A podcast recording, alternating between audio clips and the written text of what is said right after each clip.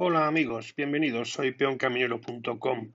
Al final me he decidido a grabaros esto porque acabaremos mucho antes. Eh, es el resumen de por qué el monopolio no existe en competencia perfecta, es imposible. ¿De acuerdo? Mm, a ver, si yo os pido que me digáis, decidme un monopolio, enseguida la cabeza se os va a ir a un monopolio que está respaldado por el Estado. Esto es así, es un monopolio legal legal, sea del ámbito que sea, o porque es, un bien de titularidad pública que el Estado distribuye directamente, o bien porque hay un tema de patentes de por medio, porque extrapolando mucho, pues podríamos decir que Apple es un monopolio sobre sus productos. ¿Cuál es el principal problema aquí? El principal problema aquí es definir el mercado en el cual opera el monopolio. Ese mercado, ¿vale? Claro, ¿a qué te dedicas? No, yo vendo ordenadores. Bueno, pues si vendes ordenadores tienes sustitutivos de ordenadores. No tiene por qué ser un Apple, puede ser cualquier otro. Luego tu monopolio es solo para la venta de ordenadores Apple. ¿Vale? Como ya hemos pasado por el tema del antitrust y de las ideas, por ejemplo, ordoliberales acerca de la regulación de los mercados, pues todas estas operaciones de antitrust, que son lo que son, no antimonopolio, ahora veremos por qué, pues eh, son políticas con otro tema mayores, que son, se toman decisiones ex ante. Yo no sé cómo se va a comportar el mercado en un tema de decisión de monopolio. Y si voy a beneficiar realmente al consumidor o voy a beneficiar a otros competidores perjudicando al correspondiente, no lo sé. Bueno, los tipos de monopolio, ya os he dicho, hay legales, los hay en competencia, ¿vale? Que no duran mucho. No duran mucho porque al final lo que hay son, siempre existen sustitutivos y hay una evolución tecnológica que al final acaba cayendo el monopolio como tal. Y luego lo que intentarán, como decía Dan Smith, y en esto no hay que ser ingenuo, es todo empresario lo que quiere es socializar pérdidas y privatizar los beneficios. Por tanto, entrará en contuernio con los oligarcas políticos para blindarse, para blindarse, para pasar a ser legal de algún modo. Es un poco lo que pasa con los eh, monopolios estos naturales, ¿no? que serían los otros que hay, donde aquí lo que sucede es que la barrera de entrada en teoría es muy alta. Por ejemplo, pensar en la electricidad o en el tendido de cable de telefonía. Claro, ¿quién más va a atender un cable de telefonía si ya está tendido? Tengo que tenderlo y después competir. Hay que tener mucho músculo para eso. ¿eh? Entonces, en realidad, eh, como la tecnología va evolucionando, si lo dejamos libre, llegará un momento en que mm, eso no quiere decir que no tengas que estar encima de ellos, porque claro, si tienen la exclusividad de eso, ellos ya buscarán maximizar el beneficio que son las críticas que se les hacen al monopolio. Vamos con ellas. ¿Qué críticas se les hacen a los monopolios? A los que hemos tildado de monopolios, ¿vale? Que no es tal. ¿De acuerdo? Pues que ponen precios altos, tienden a subir el precio y a bajar la cantidad, con lo cual maximizan su beneficio. Esto dependerá de la curva de demanda, claro. Pero bueno, es lo que ellos intentarán. Si estoy en competencia, pues tengo un problema, porque en realidad no puedo fijar ni la cantidad ni el precio, porque la gente se me escapará. Podré fijar el precio como hace Apple y entrará el que entre, pero ¿cuánto voy a vender? Y entran otra serie de factores. ¿De acuerdo? Mm, así que esto del monopolio, complicado, complicado. Eh, las barreras de entrada. Pues las barreras de entrada, que son las críticas que se hacen al monopolio, pues eh, lo que hacen es blindar la entrada de nuevos.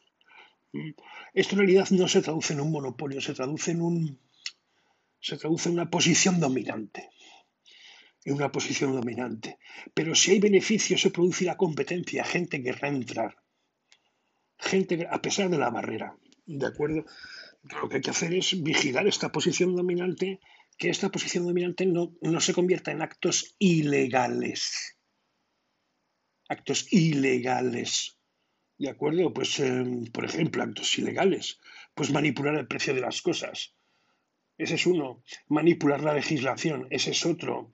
poner condiciones leoninas a los subcontratistas, ese es otro. Todo eso habrá que perseguirlo, o a los clientes, ese es otro. O sea, quiero decir, hay y esto no solo pasa en los monopolios, pasa en muchísimos casos.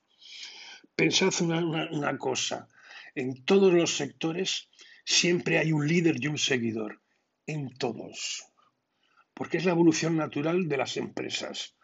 El líder suele tener entre el 40 y el 60%, el seguidor, que es el que copia, suele tener entre un 20 y un 40, más o menos, esto es así, ¿eh?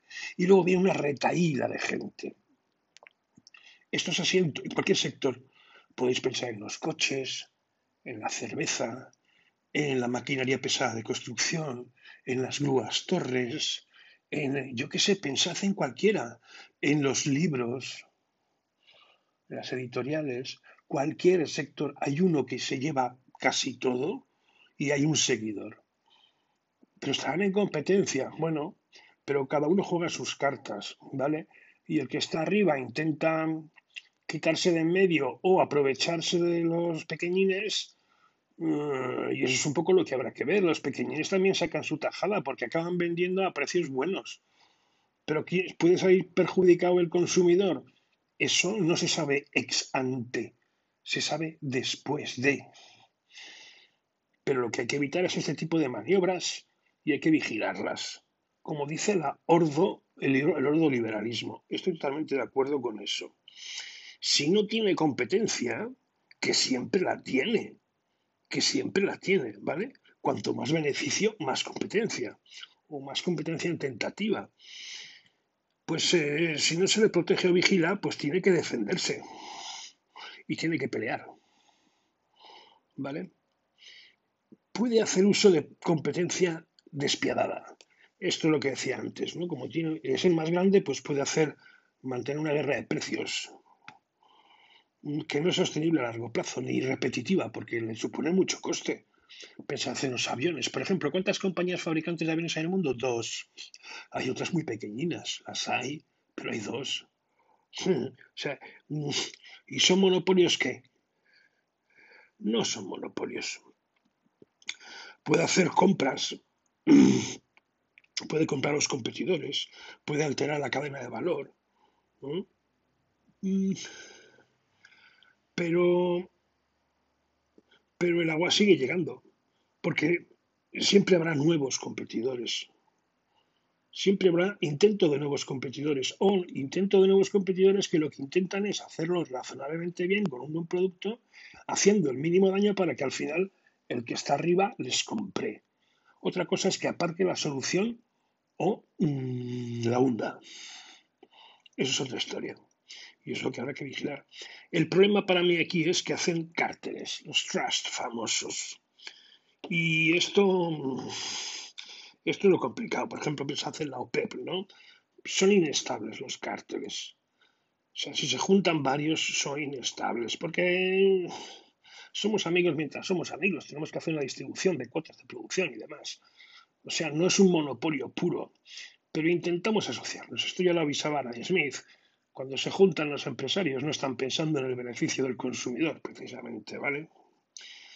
Pero intentarán que todo esto se, convierta en un monopolio legal. Legal. Por eso digo que el monopolio en, competencia perfecta no existe. Y algunos ya tenemos experiencias de empresas que fueron muy grandes y desaparecieron. Y tenían posición dominante. ¿eh?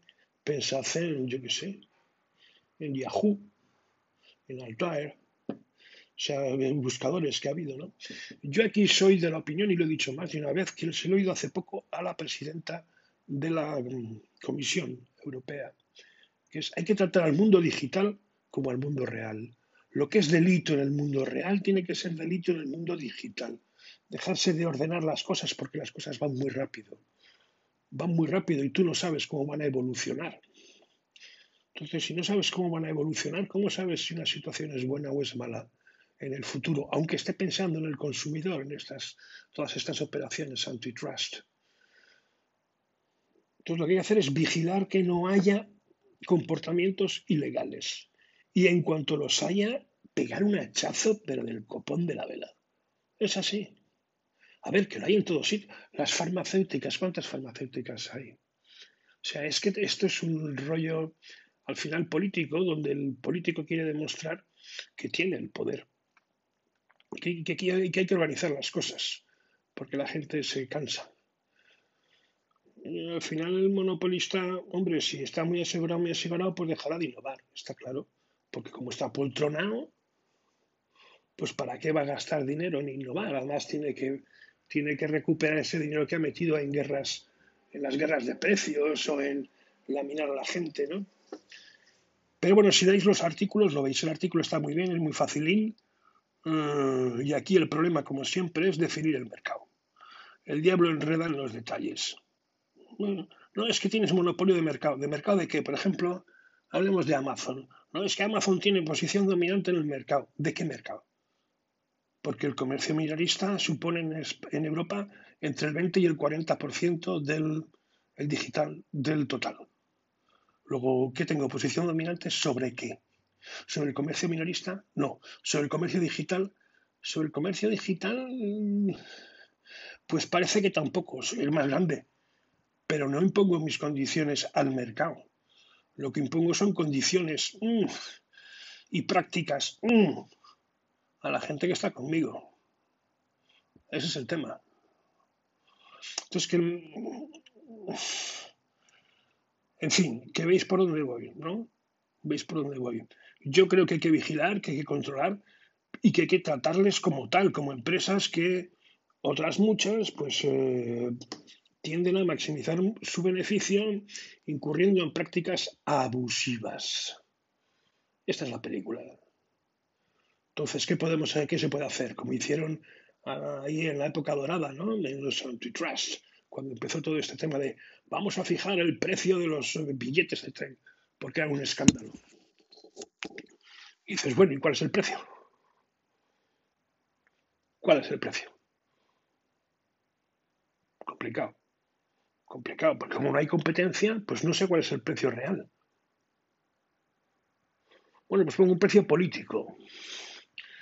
Y si no llego, pues si no llego, el que lo tenga que ofrecer dejará de ofrecerlo o lo dará muy mal servicio.